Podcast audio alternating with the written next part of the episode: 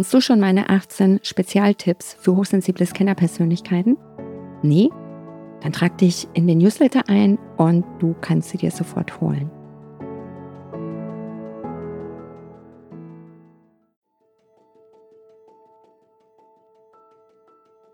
Ich bin immer gut mit anderen Menschen klargekommen. Und dann habe ich mich immer gefragt, warum kann ich denn so nicht mit mir selber sein? Ich kann gut vergeben, ich kann gut Menschen verstehen, ich, ich bin immer nett zu anderen Menschen, warum kann ich denn nicht nett zu mir sein? Herzlich willkommen zum Podcast Hochsensibel und vielbegabt erfolgreich. Der Podcast für außergewöhnliche High Potentials mit Herz und Verstand. Ich bin Bettina Maria Reuss, Karriere- und Business Coach für hochsensible Scanner-Persönlichkeiten und ich helfe dir dabei, deine Genialität zu entdecken und diese sowohl in deiner Karriere als auch in einem möglicherweise eigenen Business erfolgreich einzusetzen. Für die heutige Folge konnte ich einen sehr spannenden Interviewgast gewinnen. Hallo Philipp. Hallo Bettina, schön, dass ich da sein darf. Schön, dass du meiner, meiner Anfrage gefolgt bist. Du warst ja bei mir im Coaching gewesen und ich finde deine Story, deine Geschichte einfach so, so spannend auch als Mehrwert für meine Community. Und ganz, ganz herzlichen Dank, dass du bereit dazu bist, Einblicke in deine Themen zu geben, die, glaube ich, ganz, ganz viele Menschen möglicherweise aktuell durchlaufen oder auch schon durchlaufen haben. Und wir werden uns heute darüber unterhalten, wie man sein Selbstvertrauen verliert und wie man es durch die Reise zu sich selbst wiedergewinnen kann. Mhm, ja, genau.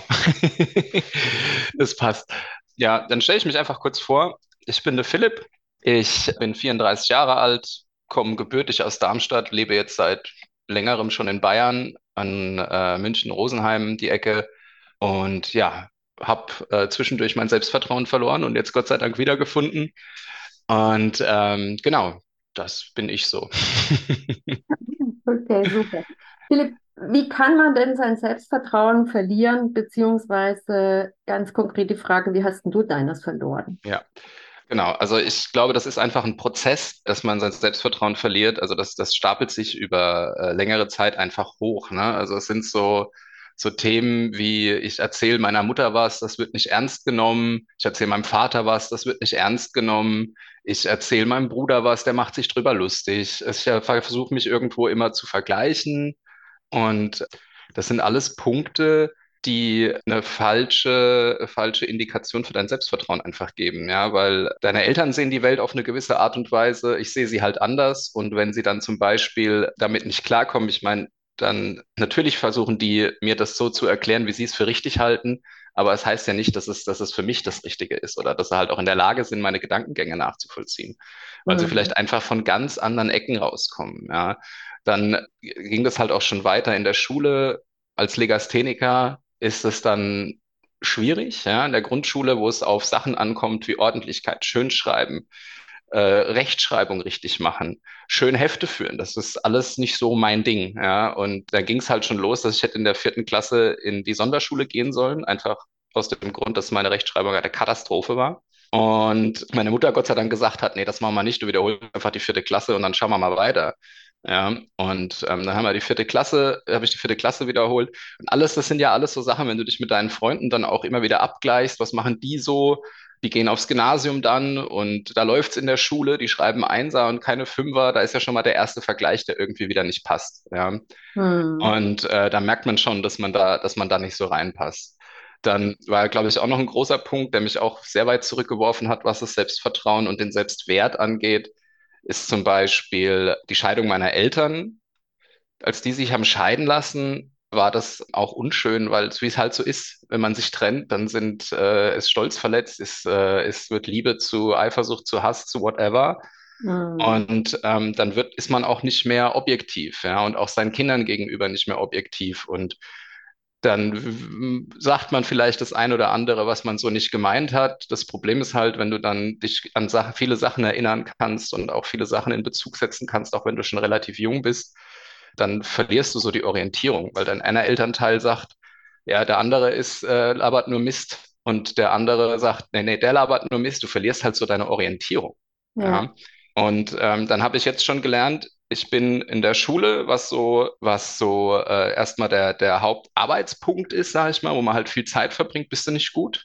Deine Eltern kannst du dich auch nicht so richtig dran orientieren, weil du halt merkst, da stimmt irgendwas nicht. Verlierst du so ein bisschen dein, deine, deine Ausrichtung. Gerade in jungen Jahren ist das, glaube ich, relativ schwierig, weil man sich ja doch sehr, auch wenn man es vielleicht dann im, im Teenageralter nicht zugibt, an seinen Eltern orientiert.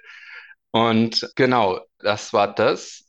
Und dann ging es halt weiter. Es hat halt nie, und dann ging es halt auch im, im jugendlichen Alter weiter. Ich habe mich immer, immer verglichen dann halt mit anderen, weil mir fehl, fehlte ja so der, der, der Nordstern, wo ich sage, okay, meine Eltern, die haben das so gut gemacht, das will ich auch so machen. Gab es dann für mich nicht. Und dann hast du immer andere Leute gesucht, um dich zu vergleichen und wie bin ich schlechter, wie bin ich besser.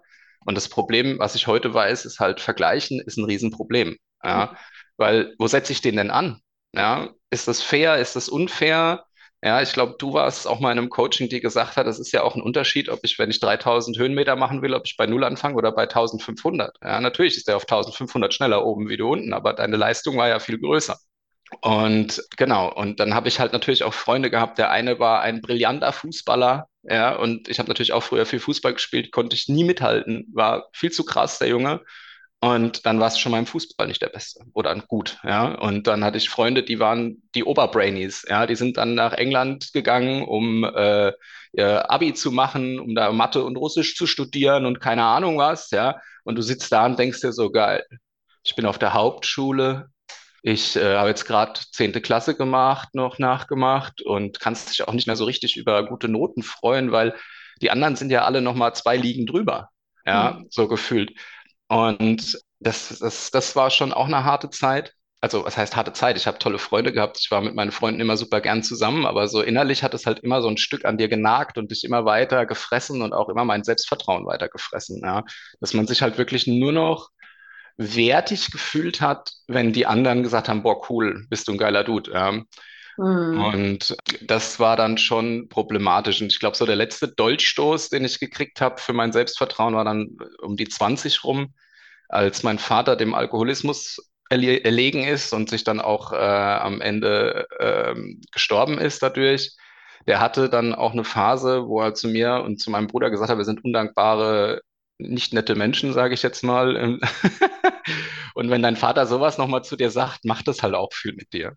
Ja, absolut. Ob der jetzt, äh, ob der jetzt heute weiß, dass, das, dass er natürlich krank ist und äh, einfach auch Probleme hat, die ich heute vielleicht auch anders nachvollziehen kann wie damals. Aber äh, das ist ja auch wieder so diese Ausrichtung, die du hast. Und irgendwo in dir drin ist es ja, okay, ein Vorbild sind meine Eltern. Und wenn die sowas zu dir sagen, das bricht dich halt, ja. Und dann ging es halt alles am Ende so weit, dass ich äh, meinen eigenen Ideen nicht mehr vertraut habe. So viel zum Selbstvertrauen. Ja, wenn ich irgendwas mache, kann das nicht gut sein, weil ich das gemacht habe. Ist ja völlig irrelevant, was ich mache, aber ähm, die anderen machen es alle krasser. Und genau, da war es dann weg, das Selbstvertrauen. Und das hat am Schluss dann mit 30 in, eine, in einer Depression einfach geendet. Weil ich halt einmal nur auf andere Menschen gehört habe, was ich tun soll, weil meine Idee kann ja nicht richtig sein, auf mein Herz hören kann nicht richtig sein, ich bin nicht richtig, ich bin falsch. Und ja, da war dann Selbstvertrauen weg. Und wenn Selbstvertrauen auch weg ist, fällt auch der, der Selbstwert relativ schnell ins Bodenlose.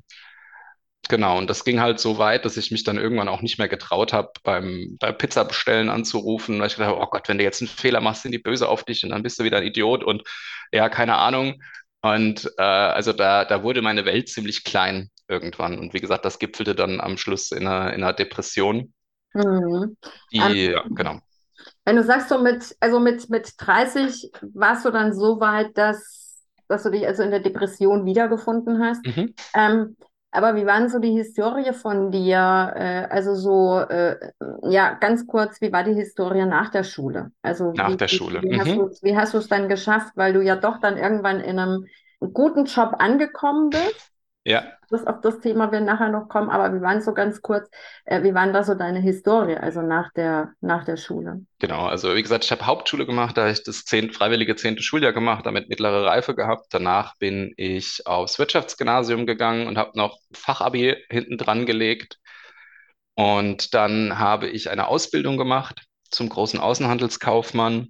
Danach bin ich studieren gegangen, habe mich nochmal als Mechatroniker zwei Semester versucht zu studieren. Das ist aber dann auch in die Hose gegangen. aber auch fein, ja, ist einfach nicht meine Welt. Und aber auch hier wieder, ne, was könnten andere gut finden? Ja, Ingenieur, super, geil, machst du mal, ne? Äh, war falsch. Und dann habe ich mich ähm, für ein BWL-Studium entschieden mit dem Schwerpunkt auf Banken- und Versicherungsbetriebslehre. Dadurch, dass mein Vater immer äh, Versicherungsmakler war, war ich dem Thema auch relativ offen gegenüber. Hm. Und äh, auch hier wieder, ja, BWL ist immer gut, kannst du immer was machen, kriegst du immer einen super Job. Ja.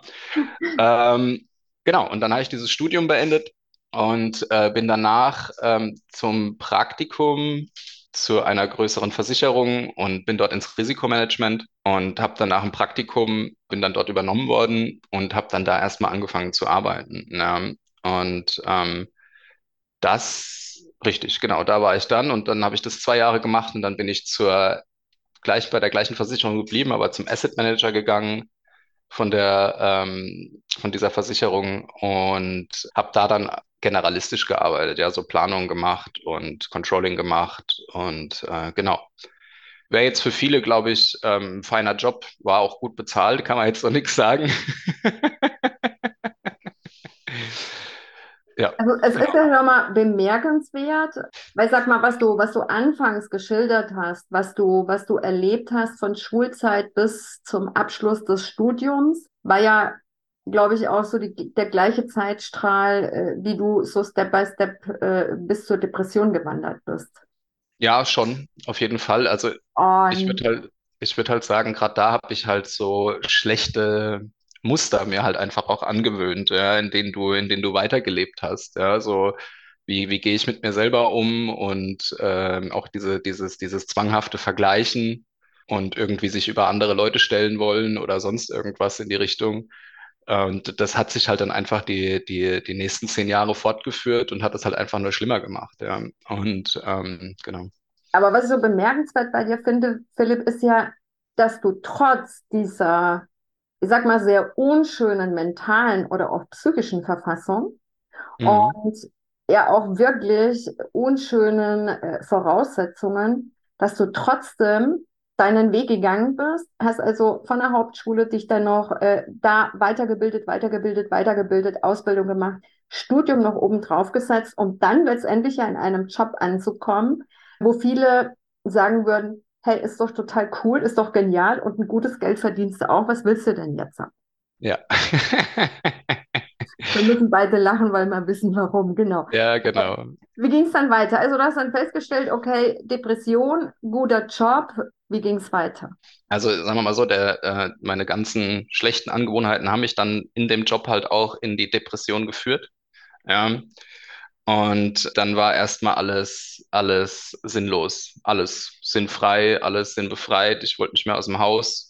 Ich äh, habe einfach keine gute Laune mehr gehabt. Das war alles weg, alles war Mist, alles war Kacke, alles, was jeder gesagt hat, war nicht gut. Und das war aber sehr wichtig für mich, um dann halt auch einfach eben diese ganzen Themen mal anzugehen, die wir jetzt eben auch im, im Vorhinein geschildert haben, ja. Und ähm, sich auch mal mit dir selber auseinanderzusetzen. Ich meine, heute aus der Perspektive kann ich sagen, vier Jahre später, seitdem das angefangen hat, das war super wichtig, dass das passiert ist. Ja, sonst wäre es mir vielleicht irgendwann gegangen wie meinem Vater. Ja, und äh, das war schon wirklich äh, heute, heute zu sagen, einer der wichtigsten Momente so in meinem Leben, dass das halt so passiert ist, weil sonst hätte ich mich gar nicht so weiterentwickelt, wie ich mich heute weiterentwickelt habe und auch eben auf diese, mit diese ganzen Punkte anders zu sehen. Ja, und da sind wir dann auch, ich habe mich da halt mit verschiedenen Themen auseinandergesetzt. Was, was, was will ich, wer bin ich, was mache ich, wieso und wie viele? Und da bin ich dann halt eben auch auf dieses Thema HSP Scanner aufmerksam geworden und habe mich da auch dann drin wiedergefunden. Und ja, war auch ein großer Teil des mich selber kennenlernens ne? und halt einfach auch mal feststellen, wer bin ich denn, warum bin ich so, will ich, was will ich eigentlich und äh, was tut mir gut, was tut mir nicht gut.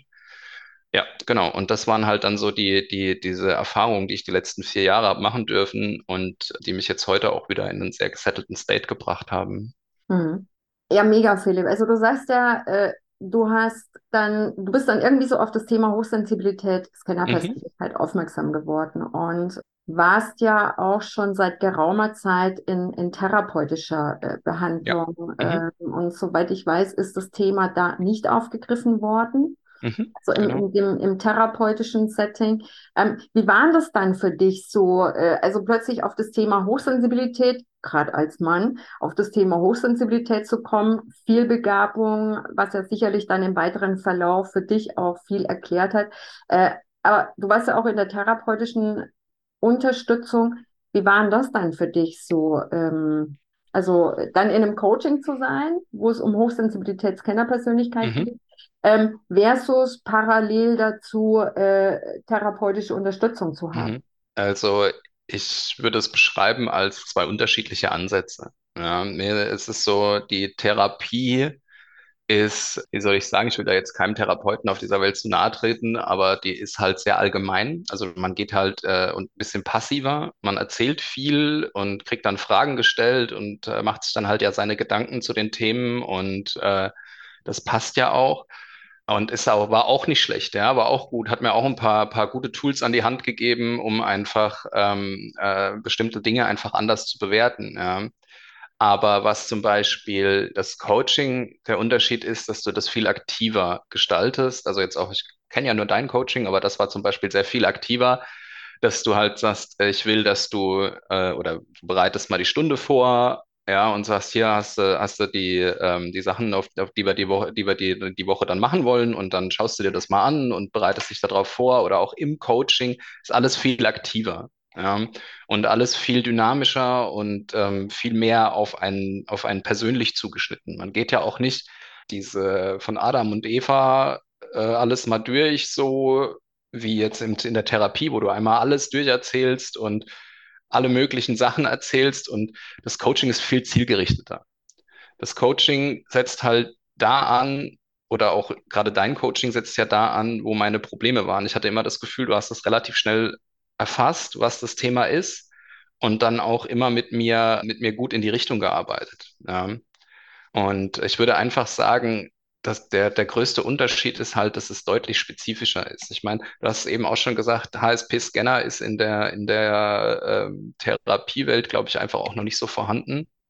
Genau, also der größte Unterschied für mich ist einfach, dass es viel zielgerichteter ist und am Ende mir das Coaching glaube ich, einfach, was gerade das Thema HSP-Scanner und auch das Verstehen, was bedeutet das für mich und auch diese, diese äh, Feinfühligkeit, die ich habe, die mich früher als Weichei hat dastehen lassen in der öffentlichen Wahrnehmung oder als mhm. äh, Heulsuse oder als keine Ahnung was, als Mädchen, was weiß ich, ja, was ja heute auch nicht mehr schlimm ist, aber damals war das noch, damals ist ja jetzt auch noch nicht so lange her, aber das war schon anders, ja, und ja, ich würde sagen, das ist halt viel zielgerichteter auf einen spezifischen Punkt und kann dir dadurch, glaube ich, ist das Coaching für jemanden immer dann besser, wenn ich schon eine kleine Richtung habe, in die ich gehen will, weil du da dann viel besser darauf hinarbeiten kannst und viel besser mit einer spezialisierten Person in diesem Punkt einfach viel schnellere Erfolge erarbeiten kannst, wie wenn du in der, in der Therapie sitzt und einfach mal so deinen kompletten Lebenslauf runterratterst und dann da über Kleinigkeiten, die nächste Kleinigkeit, die alle wichtig sind. Das ist alles überhaupt kein Problem.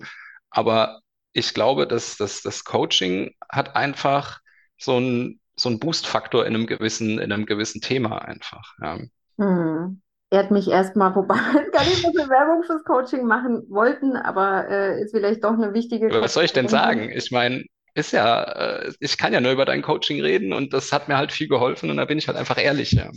Ja, das eben auch so, ja, ich glaube, es spiegelt so ganz gut wider, wenn du sagst so, na, also was, was hat mir das Selbstvertrauen genommen und wie habe ich die Reise zu mir selbst geschafft? Wenn ich es mal so zusammenfasse, äh, also irgendwann so vom, vom Ausgangspunkt Depression, mhm. war ja selbst auch schon an diesen Punkten, da bist du einfach so weit unten, wo du teilweise auch über Dinge nachdenkst, ähm, die, die dann gar nicht mehr schön sind. Ne? Also wenn so wirklich die, die allerdunkelsten Gedanken kommen, weil du irgendwie so vor einer totalen Ausweglosigkeit stehst. Und sich da zu berappeln und, und das, das, ähm, ja, das auch damals meine Therapeutin in, in, in, in einer eigenen Therapieerfahrung bei mir gesagt, sagt dann, ja, Frau Reus, ich weiß jetzt nicht, äh, wie es jetzt ja gerade aktuell weitergeht, weil da war ich also wirklich ganz, ganz unten, äh, Kellerniveau und da wirklich noch drunter, äh, wo sie sagte,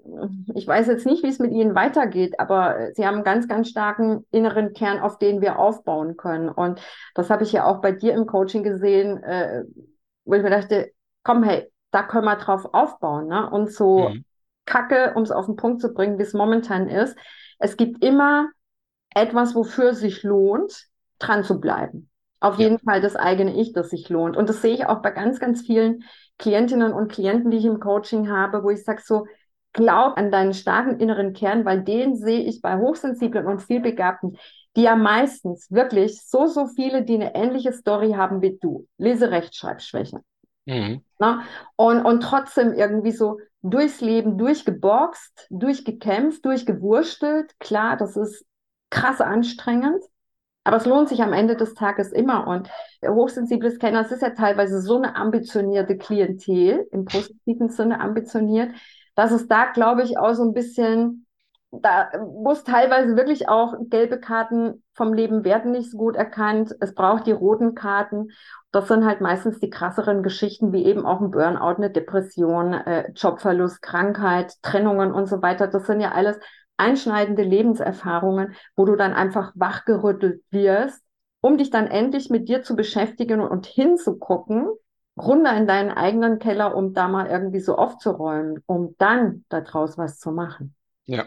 Wie war denn dann so die Reise zu dir selbst? Mhm. Steinig. ähm, es ist sie auch. Ne? Also ich meine, man muss sich ja wirklich dann mit quasi allem, was dich vermeintlich definiert, ja auseinandersetzen und auch einfach mal alles hinterfragen. Und dazu musst du auch erstmal in einen State kommen, dass du das machen kannst. Ne? Ich meine, so wie du jetzt beschrieben hast, wenn du im tiefsten Tal hockst, dann ist das auch relativ schwierig. Ja? Wenn du dann mal wieder ein paar lichtere Momente hast, würde ich sie nennen, dann geht das auch eher. Aber so, für mich waren, waren die wichtigsten Punkte, um sich zu verändern, Akzeptanz ich muss jetzt mhm. erstmal akzeptieren, wie es ist, was nicht gleichbedeutend sein soll mit ich gebe auf, ja, sondern einfach mal jetzt so der, der State, wie er jetzt heute, jetzt in dieser Sekunde ist, ist jetzt so.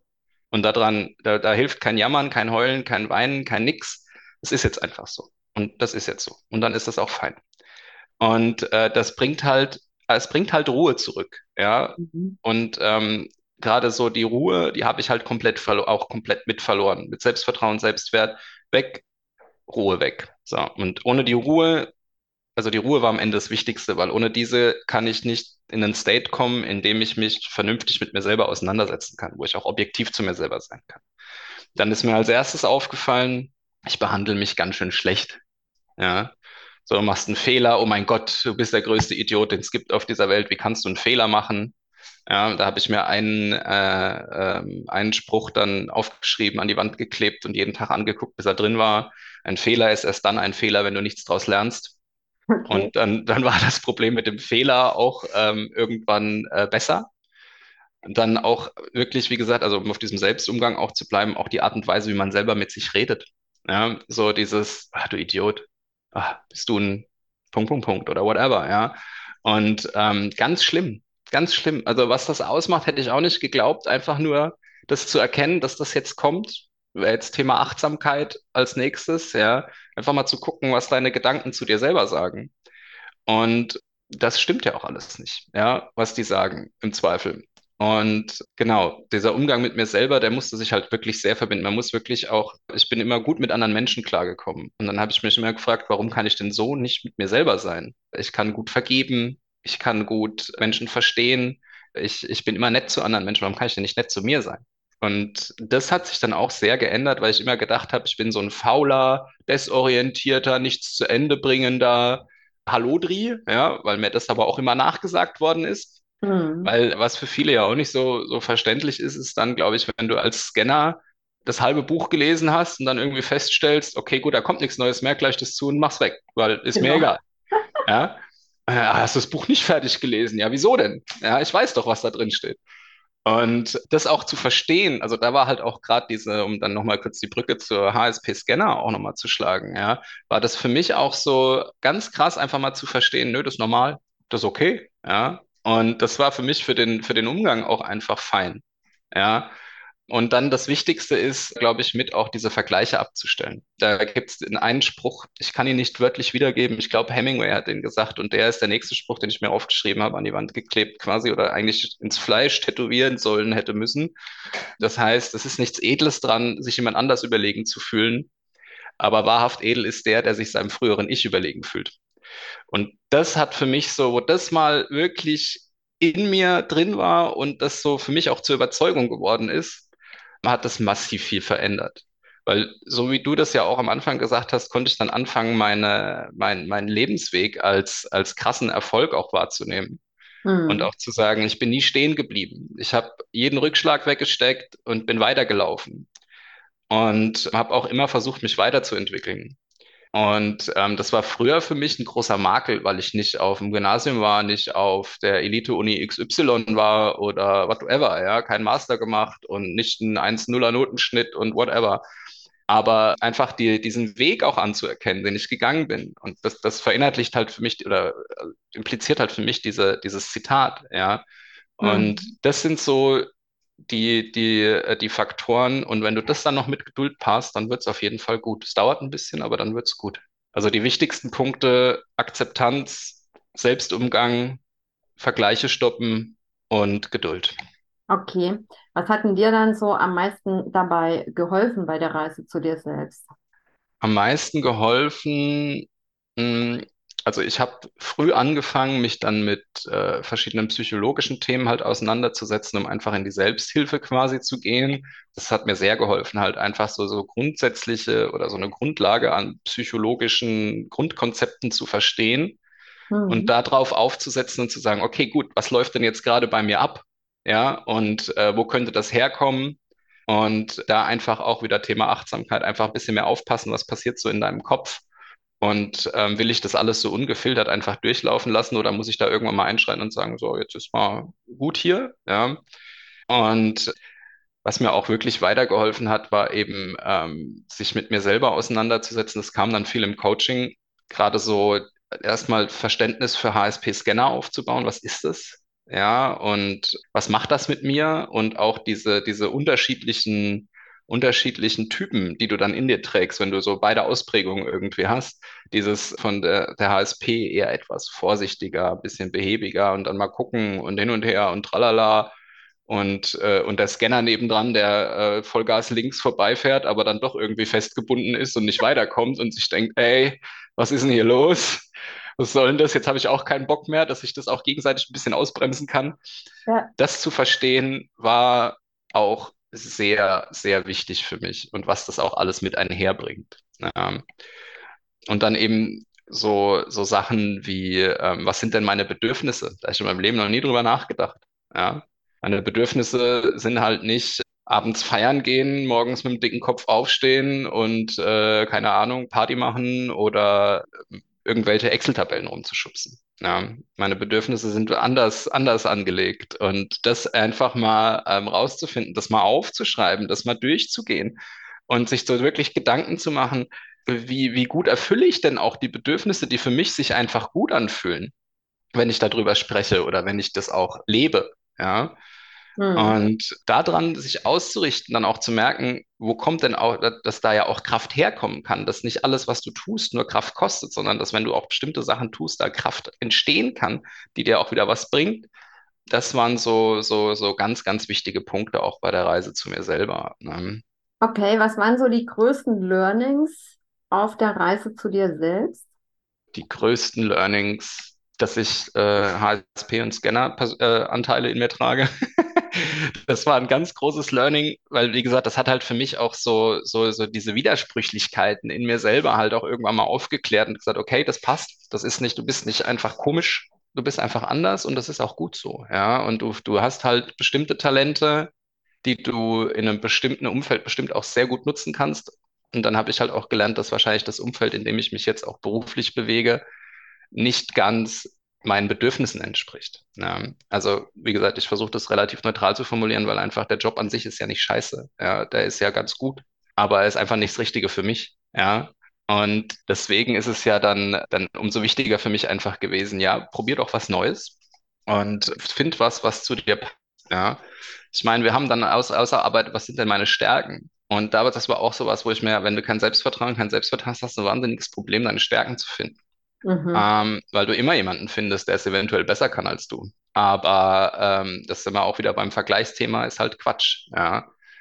Was meine Stärken sind, ich, das war für mich auch nochmal so ein, so ein großes Learning und wo halt auch, ähm, wo halt auch Potenziale liegen, wo ich halt auch mal sagen kann, da kommst du mal in den Flow, da kann mal, äh, da kann es auch mal leicht laufen und da sind nicht diese Überwindungen da. Ich muss jetzt nochmal irgendwie erstmal Kraft aufwenden, um überhaupt anzufangen. Ja, und ja, ich habe es, glaube ich, vorhin auch schon gesagt, wie, wie ich die Reise zu mir selber gemacht habe, aber die wichtigsten Learnings sind, äh, was sind meine Stärken? Geduld, Selbstver äh, Geduld, Achtsamkeit, Anerkennung, oder sich selber anerkennen können und äh, Ruhe, Gelassenheit wiederkommen lassen. Das sind so Sachen und dich einfach nicht aus deiner Mitte treiben lassen. Ja, versuchen immer wieder zurück in deine Mitte zu kommen und zu sagen, nee, es passt schon alles, es ist alles in Ordnung. Jetzt, ich bin nicht körperlich von irgendwas bedroht, das ist alles in Ordnung. Ich habe immer die Möglichkeit zu sagen, so soll mein Leben aussehen. Ja, mhm. Und auch zu begreifen, du hast immer die Wahl. Ja, also ich habe mich ja dann am Ende auch äh, sehr eingesperrt gefühlt in diesem, in diesem Job. Und das ist aber auch nur Wahrnehmung gewesen. Und Wahrnehmung ist doch sehr subjektiv, habe ich auch festgestellt. Und dass man auch seine eigene Wahrnehmung sehr auf bestimmte Sachen verändern kann. Und ich, ich, natürlich kommt das immer, wenn ich jetzt mal komplett was anderes mache, mit ein paar Herausforderungen einher, aber mutig kannst du auch nur sein, wenn du Angst hast. Und mutig sein möchte ich gerne. Und genau, das muss man halt dann ein paar Lebensumstände ein bisschen ändern. Aber du hast es halt selber in der Hand. Vielleicht ist das tatsächlich, wenn ich jetzt so drüber nachdenke, doch das wichtigste Learning. Es ist alles deine Entscheidung, du hast es selber in der Hand. Keiner zwingt dich, keiner hat mich mit der Waffe am Kopf gezwungen, den Vertrag bei der Firma zu unterschreiben. Keiner hat mich gezwungen, da zu bleiben. Das waren alles nur meine Entscheidungen oder halt eben nicht und mich dabei durch passiv eben dafür entschieden. Mhm. Ähm, hm, Philipp, inwieweit würdest du denn sagen, macht es Sinn, sich externe Hilfe zu holen? Weil ich weiß von vielen, und das ist ja auch so ein bisschen typisch, hochsensibel Scanner, na, das schaffe ich doch alleine.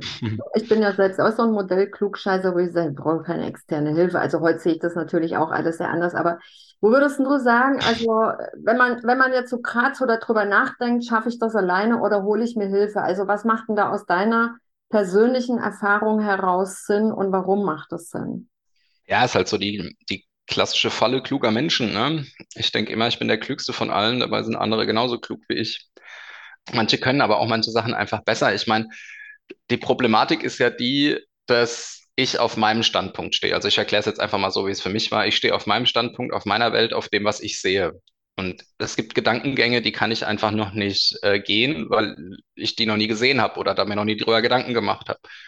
Und natürlich macht es Sinn, ich habe ja auch am Anfang viel probiert, alleine zu machen. Das dauert ja auch 200 Jahre, bis du dann überhaupt mal zum Therapeuten darfst und so, ja. Und ähm, viel selber gearbeitet, aber diesen, diesen, diesen Einblick, den andere Menschen vielleicht schon haben, weil sie dir, weil sie das alles schon mal durchgemacht haben, weil sie wissen, was, was, was, was da jetzt äh, das Problem ist. Ich meine, das ist ja dasselbe, wie wenn ich jetzt im Sport irgendwie gut sein will und mir denke, jetzt bin ich auf einem Plateau angekommen, wo ich nicht mehr weiterkomme. Ja, dann hole ich mir doch auch einen Coach. Dann hole ich mir auch externe Hilfe und sage, schau mal drüber, wie ich das mache. Ja, und ähm, einfach um nochmal neue, neue Anreize oder neue, neue Anreize ist falsch, aber neue Reize zu setzen, ja, und auch nochmal einen anderen Blick auf die Dinge zu bekommen, ist das tatsächlich sehr gut. Also ich glaube, ich würde den Weg, wenn ich ihn nochmal gehen müsste, tatsächlich wieder so machen, dass ich erstmal selber mir versuche, einiges anzueignen und dann ab einem gewissen Punkt, wo du merkst, du kommst nicht weiter,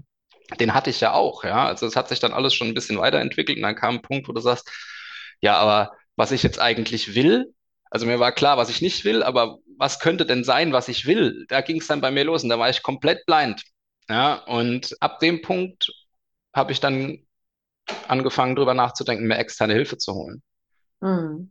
Sehr cool. Also sehr, sehr coole, sehr, sehr coole Geschichte. Das heißt, zusammenfassend kannst du sagen, du hast die Reise zu dir selbst geschafft? Ich bin noch dabei. Ich glaube, man ist da nie, nie fertig, ne? aber ich habe ja auch noch 500, 600 Jahre Zeit, bis ich perfekt sein muss. Ich bin auf jeden Fall ein gutes Stück weiter. Ne? Das würde ich sagen. Ob ich jetzt wirklich schon da bin, das wird die Zeit zeigen. Ich meine, ich habe es dir schon gesagt, ich äh, werde jetzt beruflich neue Herausforderungen angehen. Da bin ich mal gespannt. Das wird bestimmt auch noch den einen oder anderen neuen Anteil an mir hervortreiben, den ich selber noch nicht so richtig auf dem Schirm habe, weil es halt was ganz anderes sein wird. Genau, also ich würde sagen, ich habe einen guten Schritt gemacht. Ich habe die, die Basics nachgearbeitet und jetzt bin ich gespannt, was obendrauf noch kommt. Ja. Du strahlst ganz happy in die Kamera. Das kann die Hörer nicht sehen, aber es macht mich so unfassbar stolz, weil ich ja echt die Reise zum Teil miterleben durfte. Und ich finde es so, so schön, dich jetzt auch so gelöst zu sehen. Da sitzt ja jetzt echt ein anderer Philipp vor mir als, als zu der Zeit, äh, zu dem Zeitpunkt, äh, wo wir dein Coaching gestartet haben. Und echt unfassbar stolz macht es mich, da jetzt eben so zu sehen, so, wow, krass. Und ähm, du hast es mir ja auch mal geschrieben. Mhm. So sind wir überhaupt auf diese Podcast-Aufnahme dass, dass ich viele meiner Aussagen, die ich dir immer gesagt habe, eine davon ist, Geduld zu haben, dass sich das jetzt am Ende des Tages ausgezahlt hat, weil du jetzt einen Job in einem Bereich bekommen hast, auch im Angestelltenverhältnis. Und das zeigt auch, es ist möglich, also wirklich quereinstiegsmäßig zu wechseln und, und raus aus dem Asset Management neu in einem Bereich, der sehr viel mehr dein Herz erfüllt. Ja, genau. Also müssen wir jetzt auch nicht so, so äh, geheimnistuerisch tun. Ich gehe dann einfach in eine, in eine PR-Agentur, die sich äh, auf, auf Gaming spezialisiert, also mit großen Gaming-Firmen zusammenarbeitet.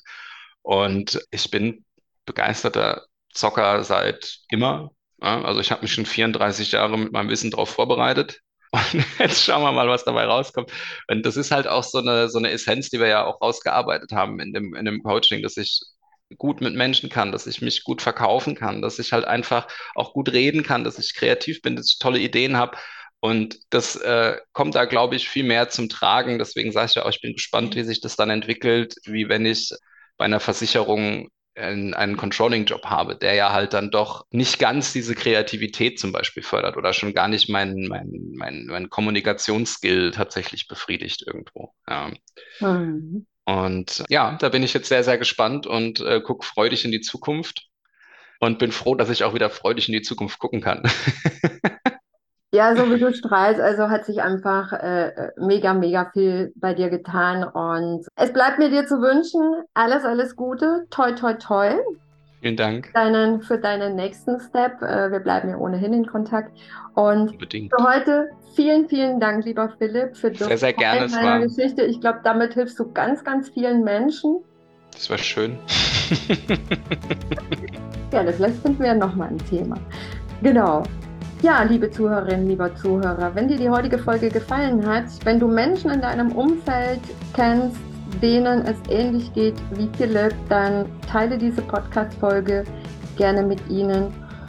Wenn sie dir gefallen hat, hinterlass mir auch gerne ein Like bei Apple, iTunes und Spotify. Ich sage für heute Danke fürs Zuhören, ciao und ade, bis zum nächsten Mal, alles Liebe, deine Bettina.